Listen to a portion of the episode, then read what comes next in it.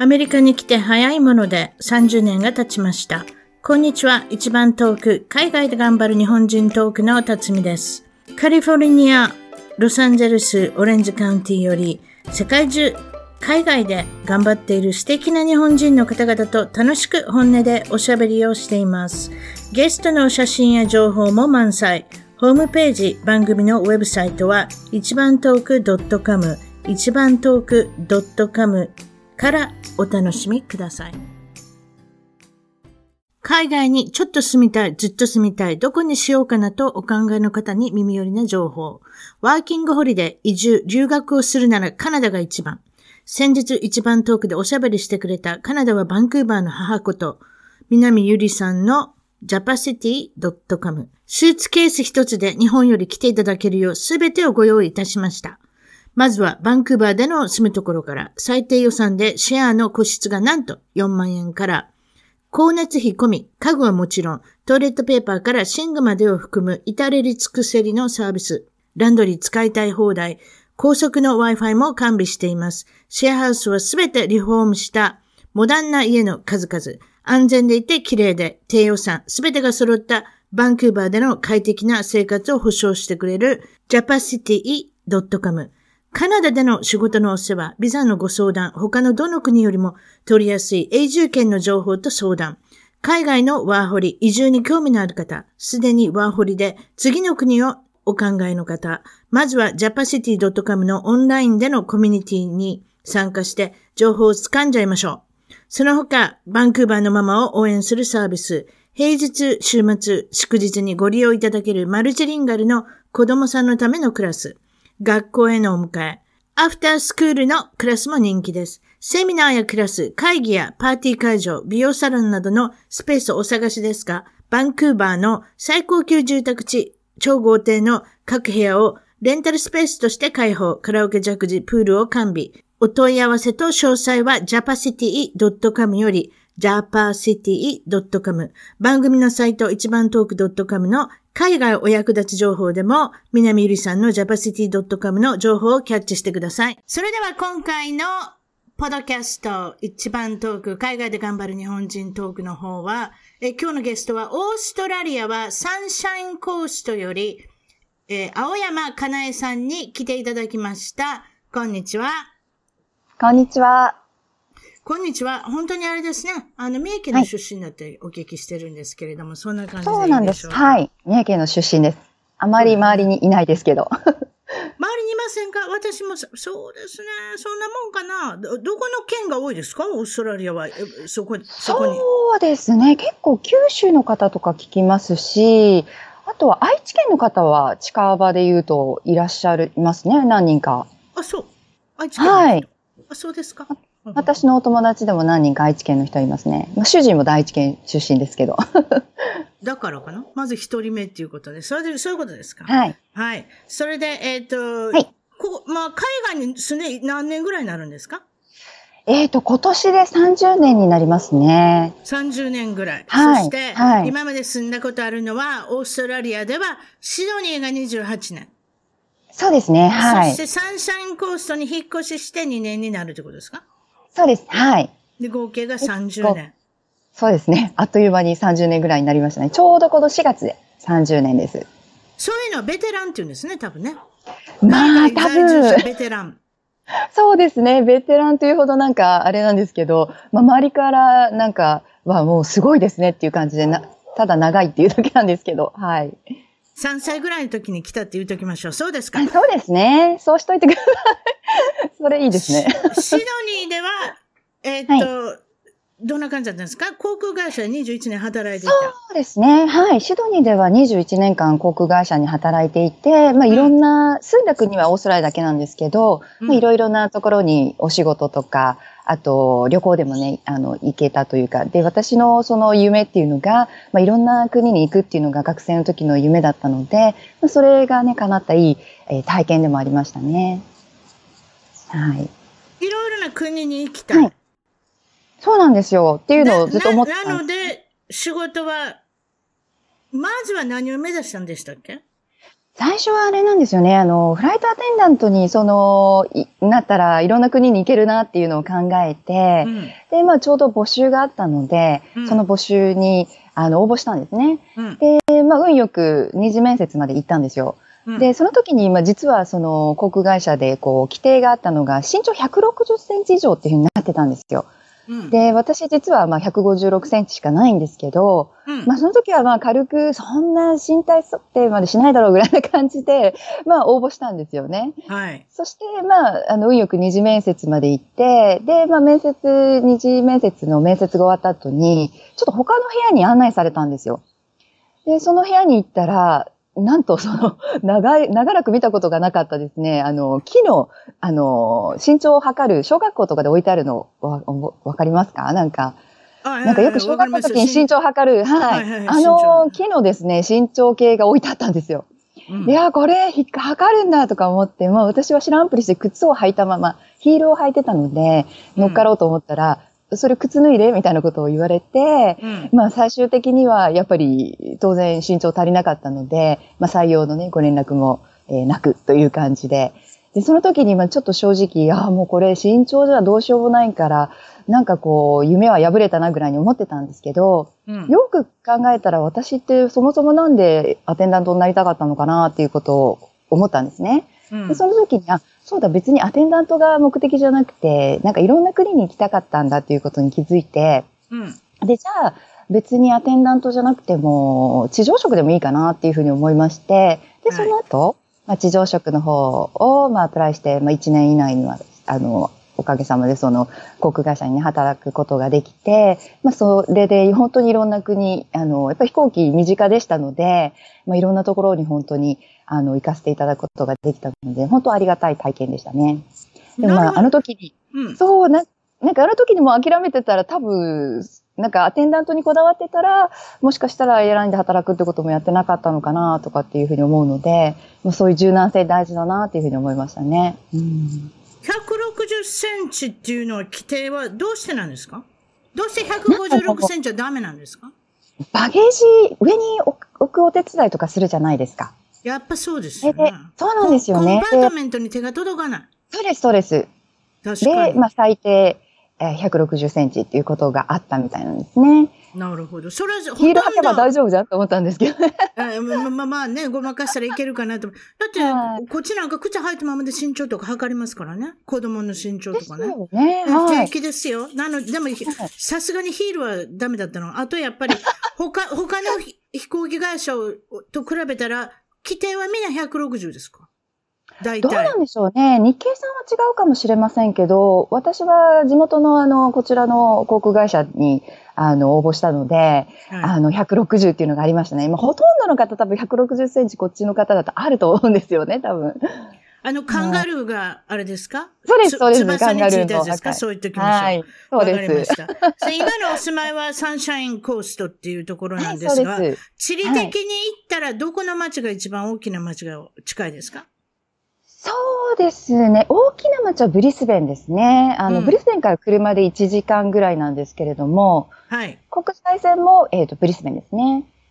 シドニーに何十年もいらっしゃって、どうしてそこに越されたんですか？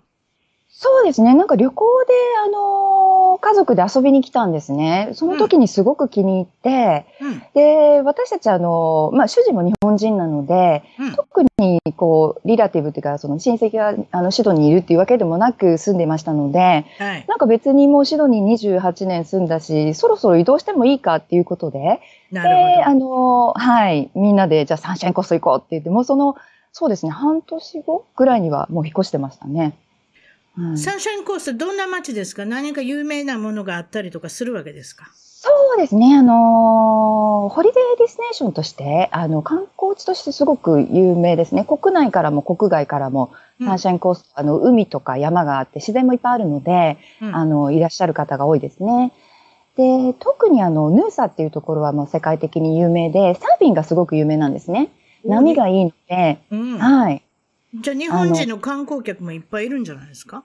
そうですね。サーファーの方なんかはいらっしゃると思いますね。まあ、ゴールドコースなんかもね、行かれる方多いとは思うんですが、はい、ちょっとこう、なんか、あのー、サンシャインコース違うところで、なんて言って、サンシャインコースを行かあの、いらっしゃる方も多いですし、まあ、年に一回、なんか、大きな大会、サーフィンの大会なんかもやってますので、とにかく、まあ、ニューサは、はい、観光客の方の多いエリアですね。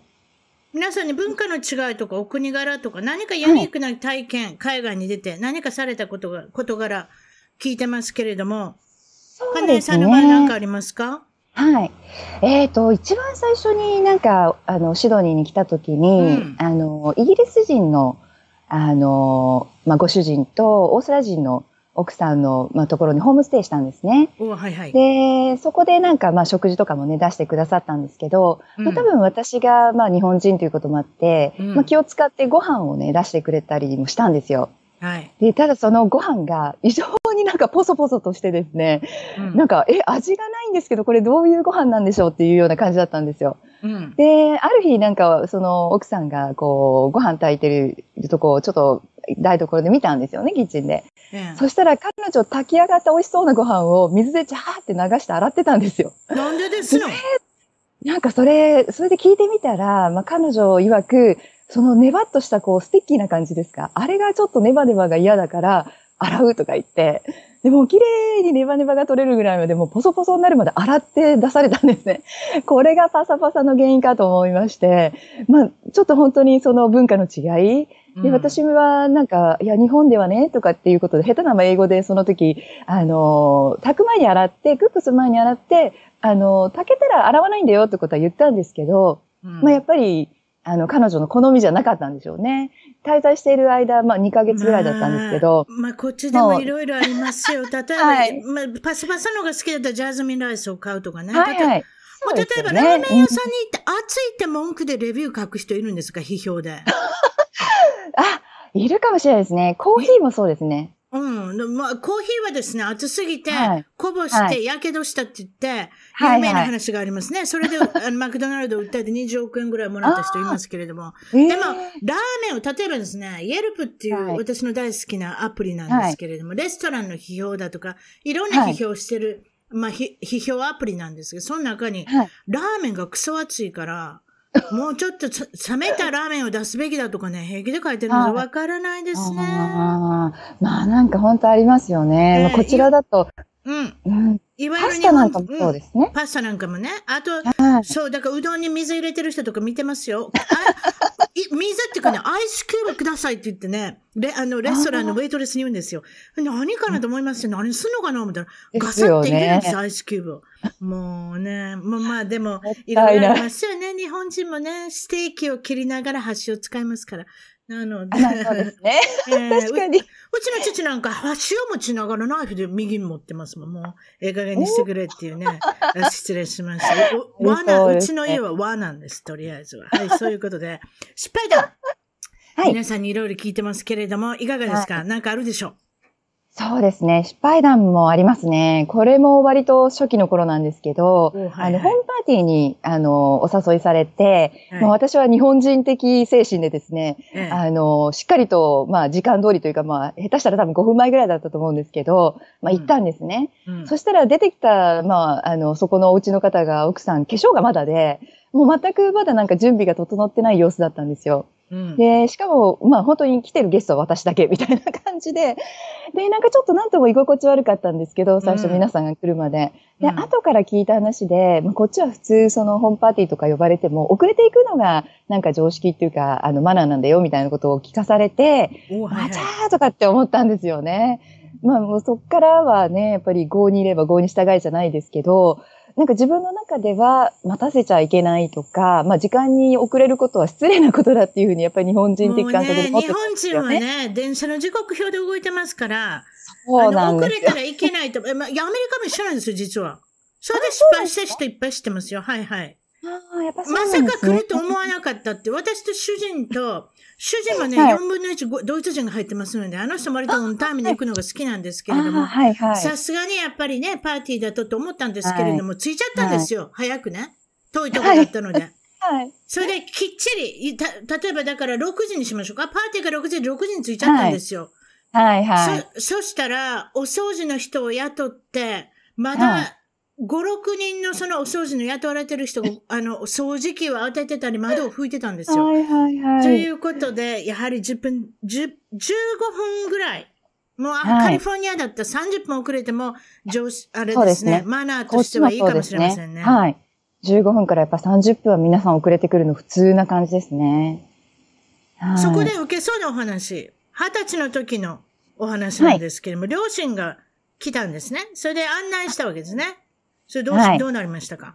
そうなんですよ。あの、両親がオーストラリアに来た時に、あの、はいニュージーランドにみんなで行ったんですよ、3人で。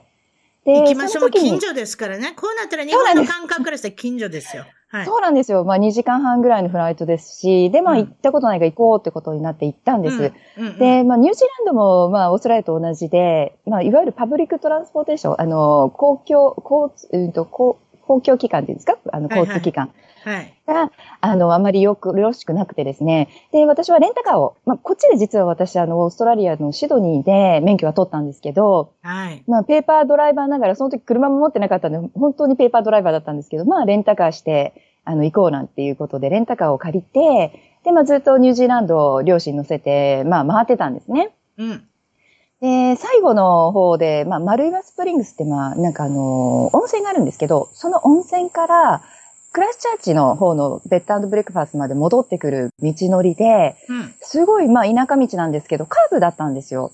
うん。で、そこになんかすごくたくさん砂利が落ちてたんですね。で、それうん多分トラックがいっぱい通るので、多分カーブのところでこう、なんていうんですか、砂利をたくさん落としていっちゃったみたいなんですよ。おはいはい。で、それ気づかずに、うん。なんか私、まあ普通に道100キロなんですよね、田舎道。で、100キロでこう走ってたら、うんなんかこう滑っちゃったんですよ、砂利でビューって。で、慌てて、私あの、まあ運転もあんまりね、や、あの、そんなペーパーなんで、そういう時にこう、急ブレーキとか引いたら余計危ないってことに気づかずにですね、なんか滑っちゃったから慌ててブレーキを踏んじゃったんですよ。そしたらなんと、こう、スピンくるくるってしちゃって、あ、の、もう、お粗末なガードレールがあったんです、木の。はい、そのガードレールにビューンって突っ込んじゃったんですよ。あらら、大丈夫ですか、そんな。そうなんです。もうちょっと一瞬その崖みたいになってて、こう、向こうは見えなかったんですよね。うん。で、ああ、もう私その時にこう、ちょっとスローモーションじゃないんですけど、ゆっくりとこう、お落ちる時に、なんか明日の新聞で自分たちがこう、出てるのが、こう、イメージできちゃったんですよね。そうですよ日本の新聞に、法人 3人、ニュージーランドでニュージーランド。法人って書きますからね、皆さん。そしてカタカナで書かれますから、皆さん覚えておいてください。はい。ほら、でもそういう、もう本当にその新聞に載ってる姿がバッて思っちゃって、うん。もう両親にお父さんお母さんごめんって心の中で叫んでたんですよね。で、うんそしたら思ったよりその崖が、まあ、はいに多分2メートル以上あったと思うんですけど、うん。なだらかだったんですよ。急にボーンっていうんではなくて。うん。で、こう、ゆっくりとひっくり返ることなく、こう、落ちてったんですよ。で、まあ、下まで落ちて止まった時に、こう、パーって見たらなんか大丈夫そうだなと思って、あの、ドアを開けたらドアもちゃんと普通に開いたんですね。お、それよかった。なので、そうなんですよ風、風風になったら困りますよ、だって。燃料がどっかで漏れて。ね。いや、もう本当そうなんです。で、もぶつかってあれしたんで、もう本当どうなることやらっていう感じだったんですけど、うんうん。ドアも開いて、うん。まあ、じゃ脱出してですね、うん。で、その崖みたいなところをこう、もう本当雑草だらけなんですけど、うん。トゲとか刺さりながら、もう父親が母親のお尻をこう押しながらですね、なんとか登り切って、で、あの、そうなんです。その頃でも、携帯もなかった時代なんですよね。私が若い時で。ええで、あのまあ、その道路の向こう側に民家があったので、うん。その民家まで歩いて行って、まあ、ノックしてですね、ちょうどいらしたからよかったんですけど、まあ、電話を借りて、で、まあ、レンタカー会社にこういうことでちょっと事故に遭ってしまって、ということで、あの、お話しして、そしたらまあ、レッカー車みたいなのとレンタカーの方がいらしてですね、で、まあ、私たちは無事、あの、目的地だったベッドブレイクファーストのとこまで、そのレ、そのレンタカー会社の方に送っていただいて、まあ、そのまま、あの、旅行を続けることはできたんですけどね、なんかもう本当に、いや、もう命助かっただけでもありがたいなっていうような、そういう出来事でしたね。シートベルトしてました？あ、もちろん、はい、してました。シートベルトは、あの、必シ須だったのでートベルトしてたから、そこまで歩いて行ったりできたんじゃないですか？そうじゃない本当ですか？そうですね。はい。そうですか？はい、シートベルトしてなかったら、くるくるって回ってバーンってぶつかったので、まあ本当にシートベルトをしてたから本当良かったっていう感じですよね。あとこれは何もなかったですか？別に怪我もしてなかったみたいなお話ですし。そうなんですよ。まあ、と、トゲが刺さってて、そのベタブレイクファーストでこう、トゲをね、こう、抜くっていうような感じのことをお互いにやって、そうなんです。痛い痛いとか言いながらですね、やったぐらいで。まあ、でもそれぐらいで終わってよかったですね。いや、本当そうですね。うんあでも本当に、無事それで、まあ、ニュージーランドから、あの、まあ、シドニーまでね、帰ってくることができたんですけどね。お守りの話がおまけにあるということですね。これはちょっとそうなんですよね。なんか不思議な話なんですけど、まあ、帰ってきて、たまたままあおばあちゃんがあの私がオーストラリアに行くときにくれたお守りがあったんですね、昨日。うんで、そのお守りが、まあいつもカバンに入れてるんで、ななんか何気なく見て、あの、ちょっとこう、白い紙にちゃんとこう入ってたんですよ。で、はいはいお守りって書かれてて。で、それをなんかちょっと開けてみたら、その木のお札みたいなのが真っ二つに割れてたんですよ。え？でも私びっくりしちゃって、こんな真っ二つに言われるっていうのを落としたりとかしてたわけじゃないですし、うんでもちょっとびっくりしたんですけど、あなんか守ってくださったんだなっていうふうに思って、まあ 両親ともになんか感謝だね、みたいな いう感じでですね。なんかそういうことって映画では聞いたことありますけれども、まさかね。そうですね。いや、本当に、なんか守られ、なんか本当普通に考えてあれで、怪我一つないっていうとありえない事故だったんですよね。もう車は廃車になってますし。はい。じゃあ皆さん、それでお守りは持つことと、もう一つ、フルカバーで保険に入ったから、レンタカーで何も払わずに済みました。はいこれも皆さんにしていただきましょう。とりあえずはそうです。特に自信の、あの、えっと、運転の自信のない人。運転に自信があっても、いつだの時、あれですよねそうですね運転のまずい人に当たられるかもしれませんので。いや、本当にそうです。そうでしょ？だからちょっと高くなるかそこでケチってしまうんですよ、みんな。ね？そうですね。うしますはい。わか、かります。保険がって言ったら、ああ、ちょっと値段もだいぶ違う。うん、やめとこうってなるんですけれどもね。そうですか。なりますよね。次のお話は、旦那さんとタイランドに、タイランドだって、ちょっと英語みたいになります。ね。タイに行った時のお話ですということなんですが、地球の歩き方、有名なあれですね。はい。旅の、あの、案内書みたいなのがありますけれども。それでどうなったんですか？そうですね。なんかタイにまあ結婚してちょっとしてから行くことになって遊びに。で、まうんあ地球の歩き方を読んで、まあうん行きたいところとかちゃんとピックアップしてたんですね。うん。で、その時になんかちょっと注意みたいな感じで、なんかトゥクトゥクのドライバー？あのね、まあ向こうでこうね、トゥクトゥクってあの、三輪車みたいな、あ三ていうん輪車、ですかね。私も乗りました。ノリで、そうはいで、なんですよね。観光客なんかもちょっとこう、簡単にタクシーよりも手軽にたくさんいらっしゃるし、ええまあ安く、あの、行きたい場所に連れてってくれるっていう、まああの、制度があって、まあ、そうんのトゥクトゥクのドライバーには要注意、騙されないようにみたいなことが書いてあったんですよ。で、まあ私もそれは読んだんですけど、まあさらっと自分たち、その海外ね、生活も長いし、まあまあ大丈夫だろうぐらいな感じで、うんまああんまりそんなに深く考えずにですね、うんなんかこう、そこはスルーしてたんですよね。うんで、あの、まあ、行って寺院とか、あの、ま巡りたかったので、まあ、最初にいろんな寺院行って、一番最初のその寺院に行って、その、あの、まあ、門のところに出た時に、うんやっぱり案の定たくさん、まあ、観光地でなんで、あの、トゥクトゥクのドライバーさんがいっぱいいらしたんですよ。うん、いで、まあ。一人の人がいますよね。で、え声をかけてきたんですよね。えうん。で、あの、声かけてきたんで、まあちょっとお話ししてて、まあ主人が、なんかちょっとこことこことここっていうの、行きたいところをピックアップしてたから、そこをちょっと説明して、うんまあこれ連れてってもらうんだったらいくらぐらいみたいな交渉をしたんですよ。で、おはいはいまあ。その、はい、交渉して、まあなんかいくらいくらで、みたいな感じで、あ、じゃあ OK なんて言って、それで、まあ、あの、良さそうな人だったし、まあ乗り込んだわけですよね。うん。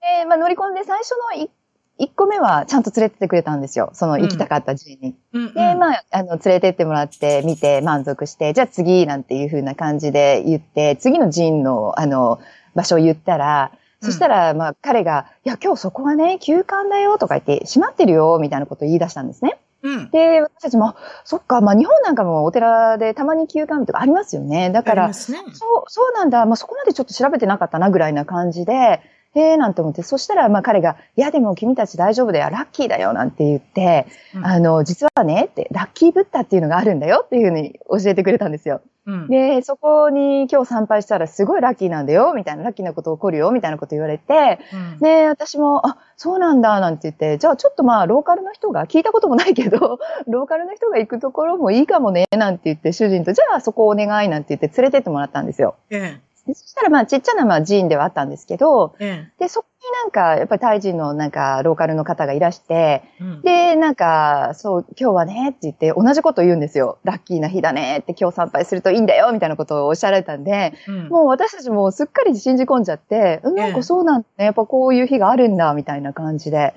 で、あの、まあ、それで、なんかこう、気分もよく戻ったんですよね。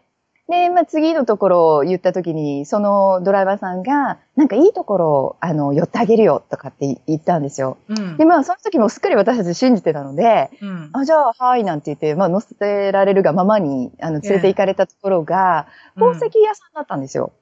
で、宝石屋さんで、なんかまあ西洋人とかいっぱいいて、なんかまあいろんなタイで取れるね、なんか宝石をこう見せてきて、うん。で、その説明がなんか、この宝石を買って、うんで、シドニー、あなたたちどこから来たの？みたいなこと言われて、シドニーです。と言ったら、シドニーのなんとかっていう宝石商に売ったら、うん。2倍で売れるよ、みたいなこと言われたんですね。うん。なので、すごいお得だから、もう多い人は10個ぐらい買って、みたいな感じで言って、なんかその、儲けたりしてるんだよ、みたいなことを言われたんですけど、で、勧められたんですけど、なんかちょっと、か、なんかこう、いい感じがしなかったので、怪やもうしい。私は怪しいと思う。そう。で、だからなんか、いや、ちょっと、それ興味ないですって言っても、早々に私たち出ちゃったんですね、お店、あの、お店を。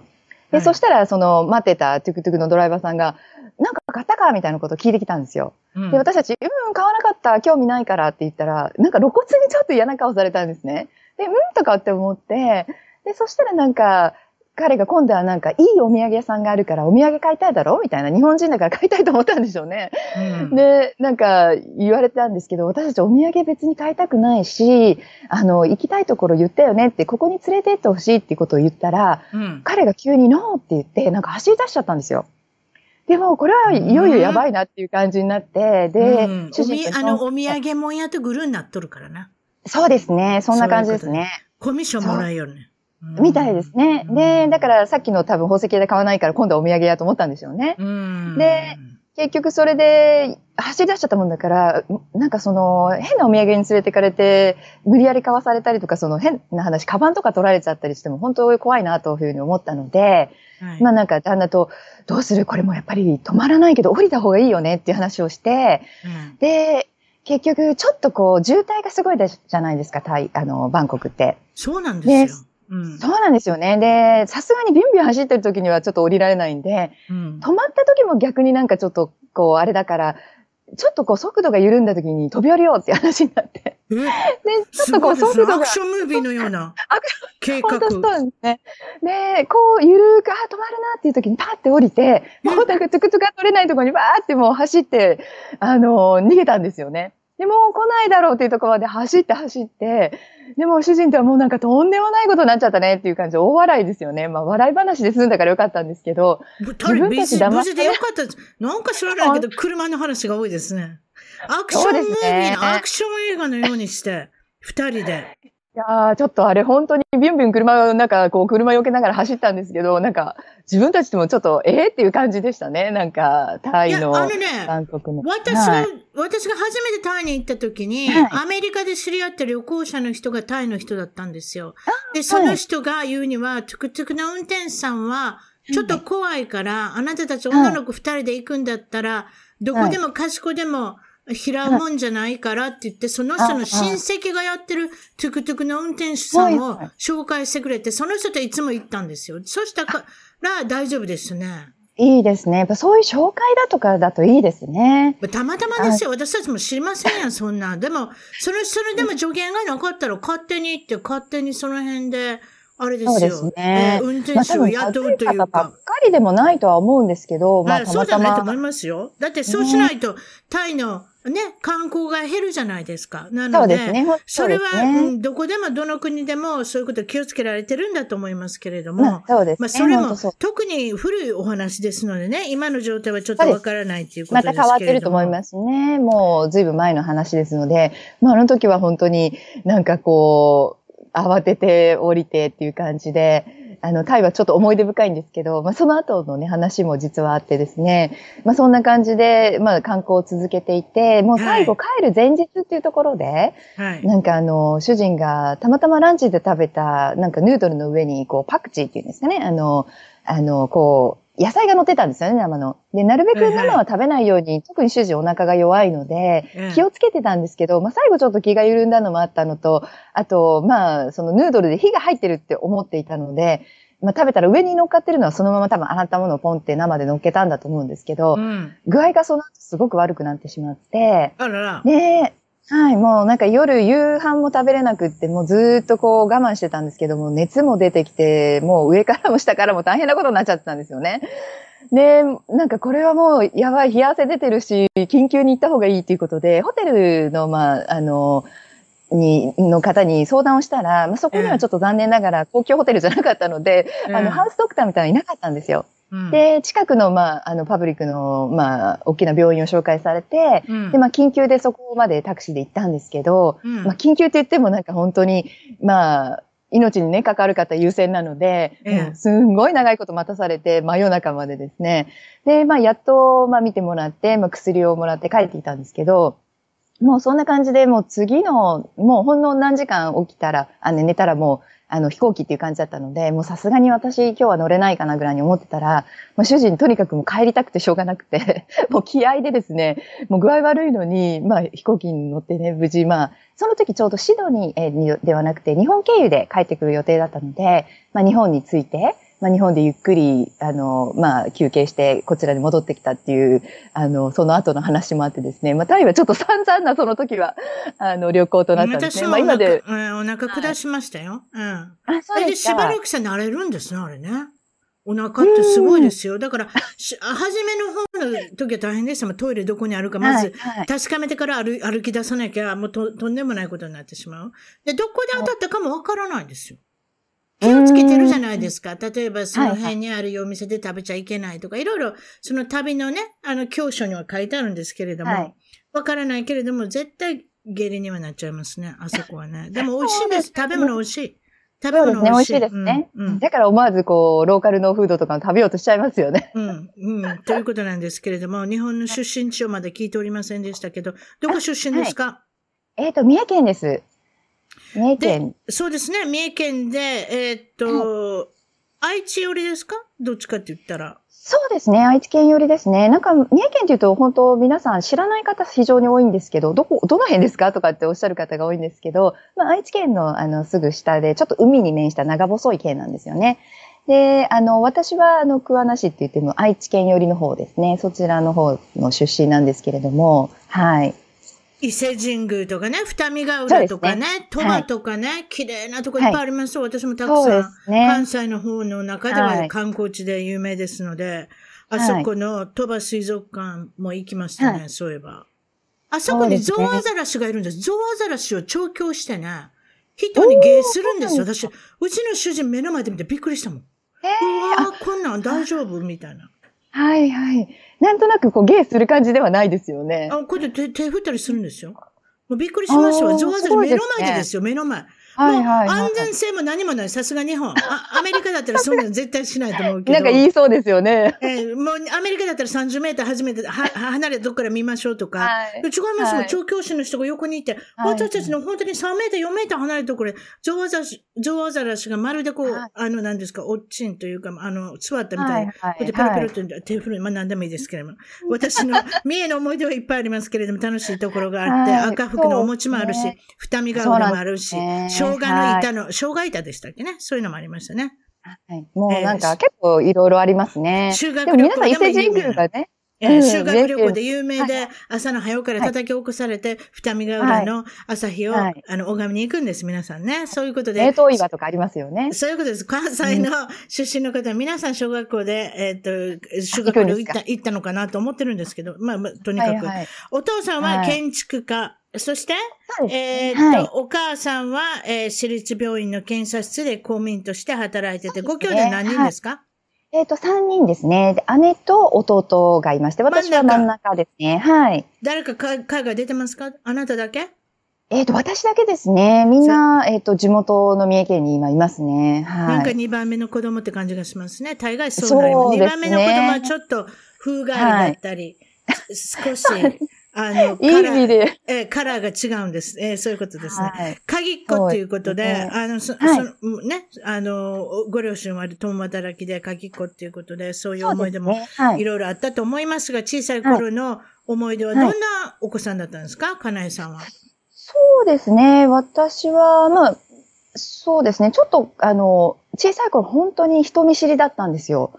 で、あの、まあ、保育園なんかも入れられたんですけど、まあ、母が保育園に降ろすと、もうすごい泣いて母にくっついてって、先生が抑えてる間に、あの、まあ、あの、お母さん行ってくださいみたいな感じで、うん母がなんか逃げるようにしていなくなるみたいな感じで、なんか本当に人見知りであんまり喋らなくて、うんあった、あの、知らない方とは。ええでなまあ、そうですね。で、ちょっとなんか、あの、まあ、さっきほど言った真ん中っていうのもあって、なんか、いい意味で干渉されずに育ったからか、割とちょっと変わってるようなところもあって、うんまあ小学校のなんか友達とかには、なんかすごい、まあいい意味でだけど、なんかちょっと変わってたよね、みたいなことを今でもね、あっても言われますね、なんか。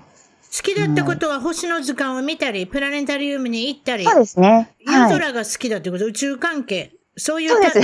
番組も大好きだったっていうことなんですけれども、ねはい番。組はどの番組だか覚えてますか？そしたらテレビの番組ですよね、番組っていう限りはそう。ですね。テレビで見てるのは大人になってからですね。その小さい頃は結構、なんか星の図鑑とかを買ってもらってたので、そういう図鑑を見ながら、なんかこう、プラネタリウムに連れてってもらう、あの、愛知県の方に、あの、まあ、私立のプラネタリウムがあったんですけど、名古屋そこになんか連れてってもらうのがすごい大好きでっていう感じだったんですね。ええなるほど。なんですけど、はい。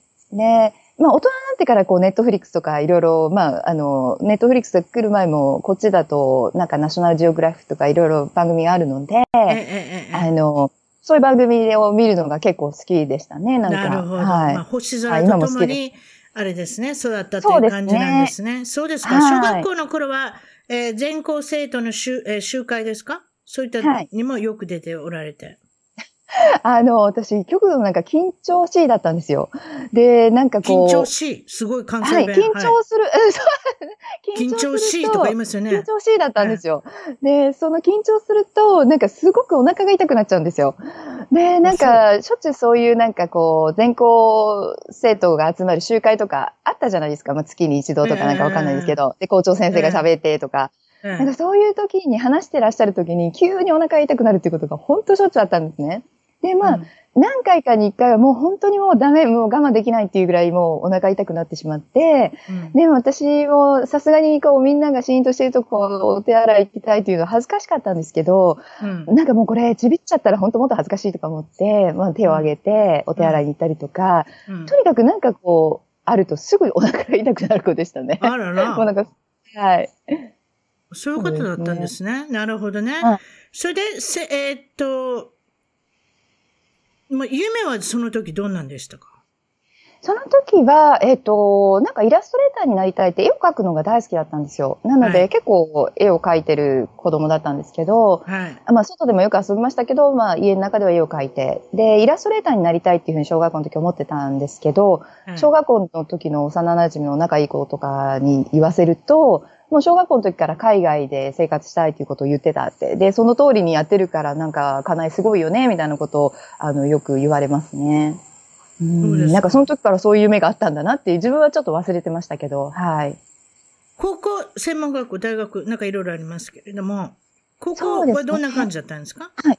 えっ、と、高校はもう進学校だったんですね。で、まあ、三重県では一番ぐらいの、本当に90%以上が進学するっていう学校に行ってたんですけど、うん。私はちょっと、まあ、進学はもうしたくない。なぜかというと、なんか勉強が本当嫌いだったんですね、学校の。うん。で、その学校の勉強はもうしたくないから、あの、で、まあ、その時になんかこう、親戚のお姉さんのお友達がシドニー大学とかに行っていらして、ええまあ、海外に住んでらっしゃるっていうのを聞いて、まあ、ワーキングホリデーっていうのもあるっていうのを聞いてたので、まあ、ちょっともう大学行くのはやめようとかって思ったんですけど、はい。まあ、父が、あの、自分がその子供が、あ子供だった時に、まあ、家庭が貧しくて学校行けなかったんですよね。はい、で、それで自分で働きながら、なんか高校に夜間の高校行ったりとか、で、まあ、建築士の免許取ったりとかっていうのをやって、まあ、大学行きたくても行けなかったっていうのがあったので、まあ、父親はすごく、あの、私に大学行ってから海外行きたら行けばいいじゃないかみたいなことをすごい言ったんですけど、うん。とにかく、まあ、勉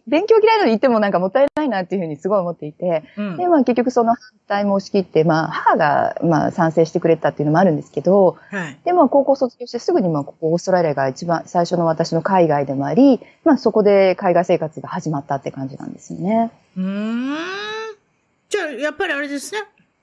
海外に行ってきた。行き行きたいっていう気持ちがかなり。そうですね。やっぱりあったんですね。はい。そうですなるほどね。はい。そこからこんなに長 うんく、いることになるとは思いませんでしたけど。まあ、海外に興味を持ったっていうのはもともとその、あれですか？だからおとぎ話が好きだった。ヨーロッパのおとぎ話が好きだったり。そうですね。子供の頃にそういうおとぎ話の本とか、テレビを見るのが好きだったんですね。うん。で、あの、まあ、人魚姫だったりとか、まあ、あの、アルプスの少女ハイジとか、まあ、いろいろありますけど、うん。なんかそういう、なんかヨーロッパ系の、なんかそういう、あの、物語っていうのを読んだり、見たりするのが大好きで、はい。その、なんか建物とかも違うじゃないですか、日本と。で、食べ物もそうだし、洋服も違うしっていう。なんかそういうのすごい興味があったんですね。憧れましたね。アはいルプスの少女ハイジとか見てね、こんなんなのかなとかね。そう、素敵な景色で、あのチーズ美味しそうとかですね。そうですね。おじいさんと同じものばっかり食べてね、はいよく飽きないなと思ってたのは今ですけれども、その時は気づきませんでしたね。よく考えたらね。ね、はい。うんあんな、あんなもん毎日食べてたら大変なことになりますね。そんなこといいですけど。ね。チーズとパンと牛乳、あ、違った。本当ですね。ええ確かに。懐かしいですね。そうですか？はいまあまあ、そういうことで、えーっと、そうじゃあ、留学されたってことですか ?18 歳に行って。えっと、最初はもう本当にワーキングホリデーでここに来たんですね。で、ワーホリ。はい。はいははいい。ワーキングホリデーをその親戚のそのお姉さん、お友達から聞いたので、うんあ、じゃあ行ってみようなんて思って、うんまあ勉強はあんまり好きじゃなかったんで、とにかく勉強するっていうのはちょっと私のチョイスじゃなくてですね。はい。で、あの、まあ、あの、来たんですよね。で、あの、まあ、働きながら。キングホリデーね。はいあ、なるほど。その頃からあったんですね、そういえば。あったんですよ。まだまだねでも、あんまり知られてなかったですね。うん。で、だから少なかったですね。今に比べたら本当に人も少なくて、ましてや10代で来てる子って本当にいらっしゃらなくて、周りはもうお姉さんお兄さんしかいなかったですね、その頃。はい。ご結婚されてますね。23年になるっていうことで。で、ご主人。ははい。日本人の方ですか？そうです。こっちで出会った日本人なんでこっちで、すけど、こっち、そっち、どこ？あ、あの、シドニーですね、かっちで。オーってるっちゅうストラリアで。わかってます。うん。あ、そうですか。そうですよ。どうシドニーで出会った日本人です。うんどういったききっかけでし知り合ったんですか？えっ、と、私のシェアメイトの子が、まうんあ女の子だったんですけど、同じ学校に通ってたんですね。うん。で、たまたま年末年始の、あのー花火がシドニーって立派なのが上がるんですけど、年末に。はい。はい。で、それになんか、ちょうどその彼のシェアメイトの人が、あの、ビルディングからこう見えるね、あの、ビルの上から花火が見えるいいとこに働いてるから、うなんか、招待してくださったんですよ。で、うんじゃあ行こうよってことになって、で、それで行きたいですよ私ね。そんなに言われたらねそうなんです。よ。そうなんです。花火見たでさに行くわけです、女性は。ごめんなさい。そうなんですよね。その下からこう見上げるんじゃなくて、えービルから同じ目線で見れるんだ。じゃあ行きたい行きたいみたいな感じで。それは有名なやつですか？オペラハウスかなんかの有名なやつですか？そうなんです。オペラハウスので打ち上がって、あそこのですね、あの、ドメインっていうあの、まあ、公園とか、サーキュラキーっていう港のところにワンサと人が集まるんですね。うんなので、下から見る人たちそこの中でこう、人混みの中でこう、はい場所を取って見るんですけど、なんかそこの目の前にあるビルディングがあったんですよね。そのビルが、で、働いてるシェアメイトの方だったんで、もうそこのビルから、まあ、いろいろこう、なんか食べたり飲んだりしながら見れるよなんていうふうに聞いたもんですから、それはもうぜひ行かねばっていう感じで。なるほど。まあ、そ、でそこではい初めて知り合って、それから結構早くに、半年後に結婚されて、お嬢さんを設けられて、今は11歳のおお嬢さんで、ペットはモルモットって、まあいうことですね。3人と1匹で暮らしてるということなんですが。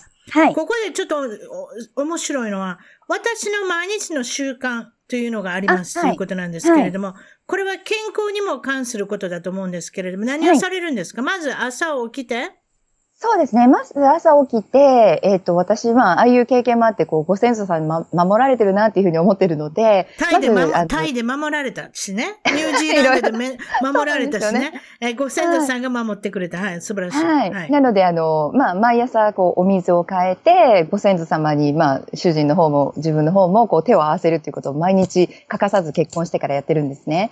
で、それと、まあ、それは感謝するっていう気持ちでやってるんですけど、うんあと、一つ、えっ、と、毎朝、中学校の時からやってるのが、朝一番に、まあ、とっても体にいいお水を飲むっていうことをやってるんですね。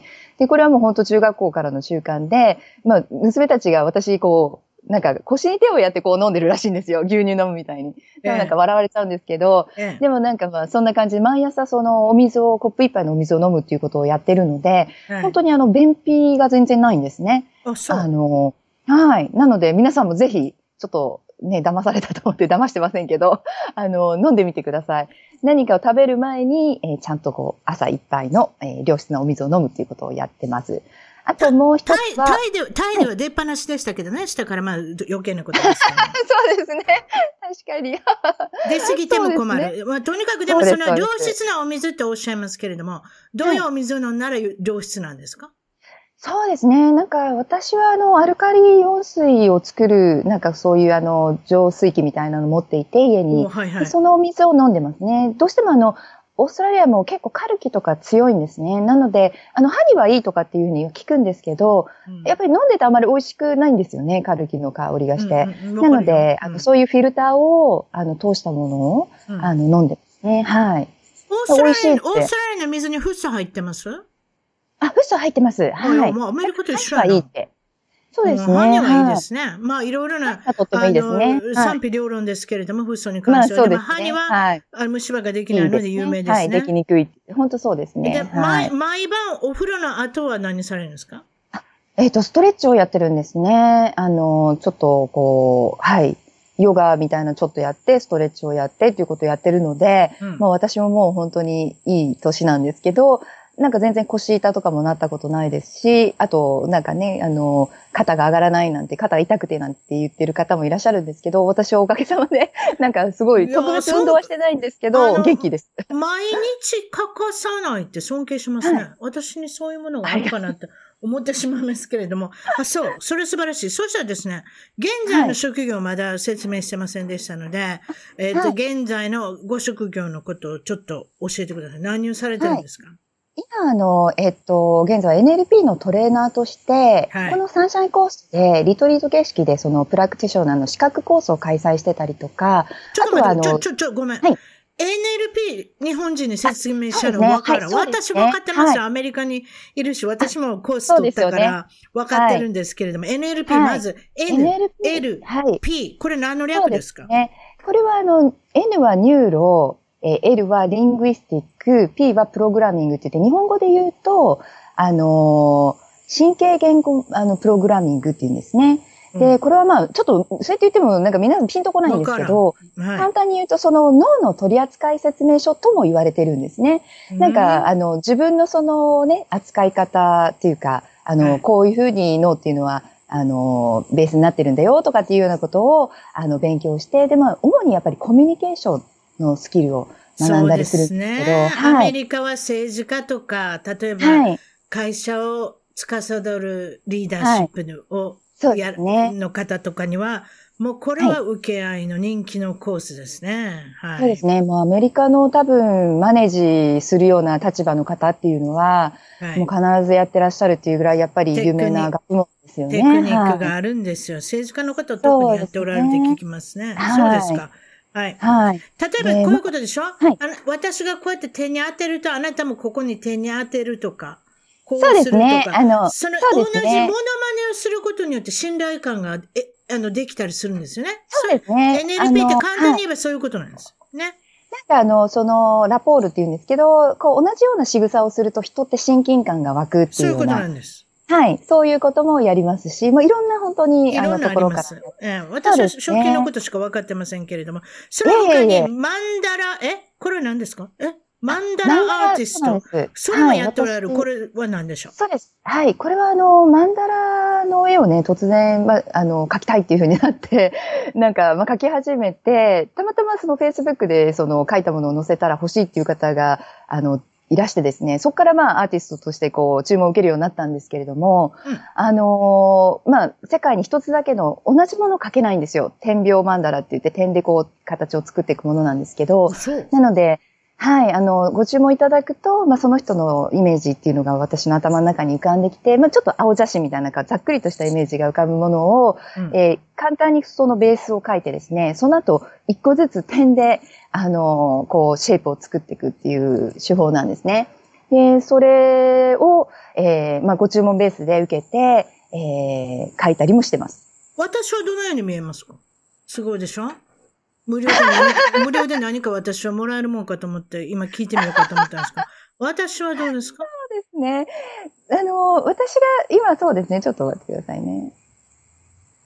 辰巳さんの感じだと、多分私はちょっとグリーンとかそういうベースと、その中にちょっとこう、あのまあ、マゼンダですか？ああいう感じのこう、ぼやーっとしたイメージが湧いてきますね。なるほどね。はいうん私の好きな色ですね。はい。あ、そうですか。うんあの、そういう感じで、なんかこう全体的にぼやーんとその青写真ができるので、それでこう、あの、描いていくっていう感じです。はい。皆さんに将来の夢、展望、なんかいろいろ抱負とか聞いてますけれども、かなえさんはどのような感じですか、そうですね。私はその NLP を、まあ、たまたまご縁があって、まあ、これはいろんなことを私、あの、好きで学んだんですけど、はい。まあ、これは正直あの、自分に最初興味があったわけではなかったんですけど、まあ、主人が習うということで、まあ、一緒にワークの相手として、まあ、あの、習わせていただくことになったんですけど、うん習ったらちょっと私の方がハマるぐらいやっぱり内容が面白くてですね、うん。で、あの、結局そのまま主人も一緒にそのプラクティショナーコースを習った後、そのままマスタープラクティショナーコースを習って、で、その後、まあ、たまたまその先生っていうのが、あの、もともと私のマンダラのお客さんだったんですけれども、クライアントさんだったんですけれども、はい。あの、まあ、彼女のところに声をかけていただいて、まあ、一年ちょっと働かせていただいたんですよね。うん、で、そこから、まあ、その働いてる間に、あの、まあ、ラスベガスまで、あの、行って、そのトレーナーの資格を取りまして、あの、まあ、それは、なかなかちょっとこう、全米 NLP 協会の認定の、あの、資格って本当に難しくてですね、その資格コースだけで3週間ありまして、トレーナーコースが。で、そのうち4日間がもうびっちり、あの、テストっていうような感じで、そのテストに、えっ、と、合格しないと、あの、まあ、トレーナーとして認定されないんですけれども、今、だから英語で受けたのが本当に片方の指で数えるほど少ない、あの、日本人のトレーナーとして、まあ、ちょっとその時、私勉強嫌いなのに頑張って勉強して、まあ、なんとかなったんですね。で、なぜそのトレーナーになろうかと思ったかというと、とても本当にこの勉強って、あの、なんていうんですかね、学びって、知らないでやっぱりせあの生活するよりも、知ってたら、すごくこう、なんかこう、人生に活かせる学びだなって思ったんですよね。うん。なので、皆さんにこう、お伝えしていきたいっていうふうに思ったんですよ。なるほど。なので、はい。ちょっと勉強嫌いでしたけど、ここは頑張ってちょっとやってみようと思いまして、で、今は、あの、そういう、あの、セミナーとか、あとはなんか、コーチングとか講座とかを、あの、まあ、オンラインとか対面でもやってますね。でそうなるほどねいうことで、はい。そして世界中から気軽に参加していただける勉強会もやってるってことなんですが、はい。私もなんかアンケートをいただきましたけれども、そうね。さ冷めた、はい。冷めたパートナーとの生活を温める無料勉強会ってことなんですけれども、はい。ここでアンケート取っていただいて、もちろんその勉強会、いろいろあると思いますけれども、私の聞きたいことは、この中でよく聞く悩みの一例ってありますか？どういうことで皆さん書いてこられますか？そうですね。あの、その分野でいくと、やっぱりあの、ご主人との会話がなくなっているっていうことをおっしゃる方が多いんですよね。はいはい。で、まあ、多分、新婚さんの。時はラブラブ。そうです。うんやっぱりあの、会話がなくなって、本当にこう、連絡事項のことしか言わないとか、あでかるわ。はいはいはいはいはい。いわゆる 喋らなくなるのね。そうなんですよ別に何別に今日あったことでも何でもかんでも喋ればいいんですけれども、はい。それはでもやっぱりあれですか？夫婦が始まった時からあんまり喋らないのがどんどん喋らなくなるんですかね？そうですね。ももともと喋ってたのに喋らなくなっちゃったっていうこと方もいらっしゃれば、うん。まあ、もともとご主人が、あの、あまり口数の多い方じゃなくて、でもそれがさらにこう、こう、なんていうんですか、なくなって、会話がなくなっていって、ええええまあなんかちょっとこう、本当にこう、奥さんとしては、うんあの、まあ、楽しいね、あの、会話をしたい、一緒に行動したいっていうふうに思ってらっしゃるのに、ええなんか別々行動ばっかりしてるとかっていう方がやっぱ結構いらっしゃるんですよね。うんうんで、それでまあこの勉強会やろうというふうに思ったんですけど、うんはい。そういうこれは。例えばその喋る、喋らないとかおしおおっしゃいましたけれども、はい。ほ他になんかサインとして、はいこういったことが起こってきたら、二人の関係が冷めてるんじゃないかとか、なんかそんなありますか？他になんか。そうですね。やっぱり会話の数が少ない。あの、大体うまくいってる家庭って、まあ喧嘩しながらも結構会話してるっていう方が多いんですけど、そういうことは、喧嘩も、あの、会話と、喧嘩もコミュニケーションの手手段なんです。そうですね。ただ、あの、喧嘩、喋れば喧嘩になるから、うん嫌だからだんだん喋らなくなるっていう方も非常に多いんですよ。おおなるほど。わはいあの。はいはいはいはい。喧嘩を避けたいから。そうなんで、ですよ。同で、嫌なじことでいつもぶつかるでしょ？同じことでぶつかるでしょ？あ、そうです、そうです、そうです。皆さんやっぱり些細な、はい、同じようなことで、同じことで腹立って終わるんですよ。あ、すごい。ですね。そうです、そうです。ええで、なんかこう、もやもやしながら、こう、ええムカッとしながら、こう、真真実味夜がありますね。すいません。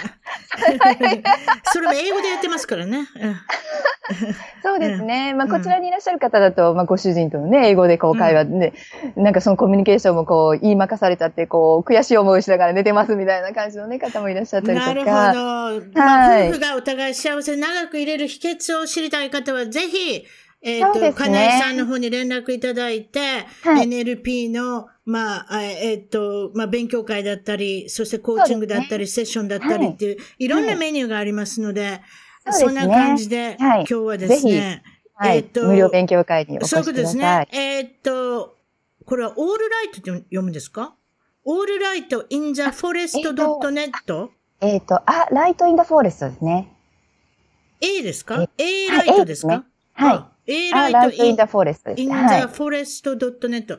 なかなか言いにくいですけれども、こちらの方のリンクの方は、そしたら一番トーク .com、一番一番トーク .com のゲスト情報の方からクリックして、あの、見れる、あの、クリックしていけるようにさせていただきます。その、その他、はいあブログもされてるし、なので、ちょっとだけですね、そうですええはいそういうことで、ちょっと待ってくださいね。画面の方がちょっと、あの、また、